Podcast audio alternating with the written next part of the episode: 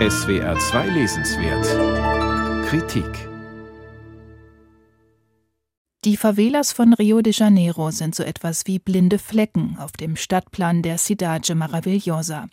Wunderbare Stadt, so wird die Küstenmetropole in Brasilien genannt. Aber ihre armen Viertel machen oft Negativschlagzeilen, vor allem durch Schießereien unter Drogenbanden oder zwischen Dealern und der Polizei. In Rocinha, einer der größten und ältesten Favelas von Rio, ist Giovanni Martins aufgewachsen. Dort spielt auch sein erster Roman Via Appia benannt nach einer der wichtigsten Straßen des Viertels. Der Roman ist zeitlich angesiedelt in den Jahren 2011 und 2012, bevor Brasilien die beiden Mega-Events Fußball-WM und Olympische Spiele ausrichtete. Eine sogenannte Befriedungspolizei sollte damals in den Favelas für Ruhe sorgen. Was das für die Bewohner bedeutete, erfahren wir jetzt in Via Appia aus der Perspektive von fünf miteinander befreundeten jungen Männern. Douglas, Murillo, Beale und den Brüdern Washington und Wesley. Eine der Hauptstärken des Romans sei hier bereits erwähnt. Giovanni Martins nimmt uns mit in eine Lebenswelt, die auch in Brasilien selbst vielen Menschen verborgen ist. Denn wer nicht in der Favela wohnt, verirrt sich auch nicht dorthin. Martins aber nimmt uns nun mit und schildert Alltag, Sorgen und Sehnsüchte der Menschen hinter den Schlagzeilen. Tatsächlich kreist das Leben der fünf Freunde oft um die Frage, wo sie den nächsten Joint herkriegen und wie die Qualität des Grases ist. Manche nehmen auch stärkere Drogen. Wesley etwa kokst.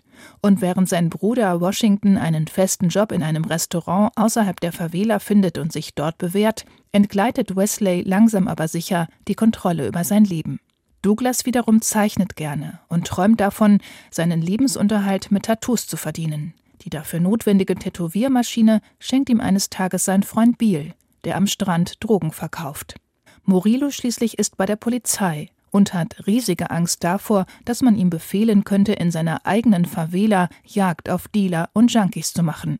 Kaleidoskopartig reiht der Autor kurze Kapitel aneinander, in denen mal die einen, mal die anderen Protagonisten im Mittelpunkt stehen. Allerdings schreibt Giovanni Martins über ihr Leben nur auf einer narrativen Ebene, was die Lektüre phasenweise etwas eintönig macht, auf jeden Fall nicht so spannend, wie es bei dem Ort der Handlung und den Lebensumständen der Protagonisten zu erwarten wäre. Der Roman besteht aus drei Teilen. Zuerst Rosinha vor dem Einzug der Befriedungspolizei. Dann die Favela, nachdem die Polizei dort die Kontrolle übernommen hat. Und schließlich das Viertel, nachdem sich das strenge Regiment der Polizisten wieder gelockert hat. Rosinha liegt wie viele der Favelas von Rio auf einem Hügel. In den darunter gelegenen Mittelklasse-Stadtteilen erhoffte man sich von der Befriedung mehr Sicherheit. Martins schildert in seinem Roman, dass der Polizeieinsatz allerdings den Favela-Bewohnern das Gegenteil von Frieden und Sicherheit gebracht hat. Die fünf Freunde erleben Stress und Gewalt, wenn sie in den engen Gassen ihres Viertels unterwegs sind. Von der Polizei ruppig behandelt oder sogar schikaniert zu werden, gehört zu ihrem Alltag. Und je dunkler die Hautfarbe, desto größer das Risiko, polizeiliche Willkür zu erleiden. Der Autor erzählt all dies ohne Anklage oder Empörung. Er vermittelt uns vielmehr die Gefühle der Protagonisten. Angst, Erniedrigung, Wut und schließlich Trauer und Ohnmacht, als es zur Katastrophe kommt, einer verirrten Kugel, wie es ja gerne auch abstrakt in Polizeistatistiken oder Zeitungsnotizen heißt. Eines der jungen Leben erlischt, von jetzt auf gleich. Der absurde Tod, der die Verletzlichkeit der Favela-Bewohner zeigt, ist zweifellos der stärkste Moment des Romans. Ansonsten kiffen die Romanfiguren sehr viel, schauen Fußball oder hängen an der Playstation ab.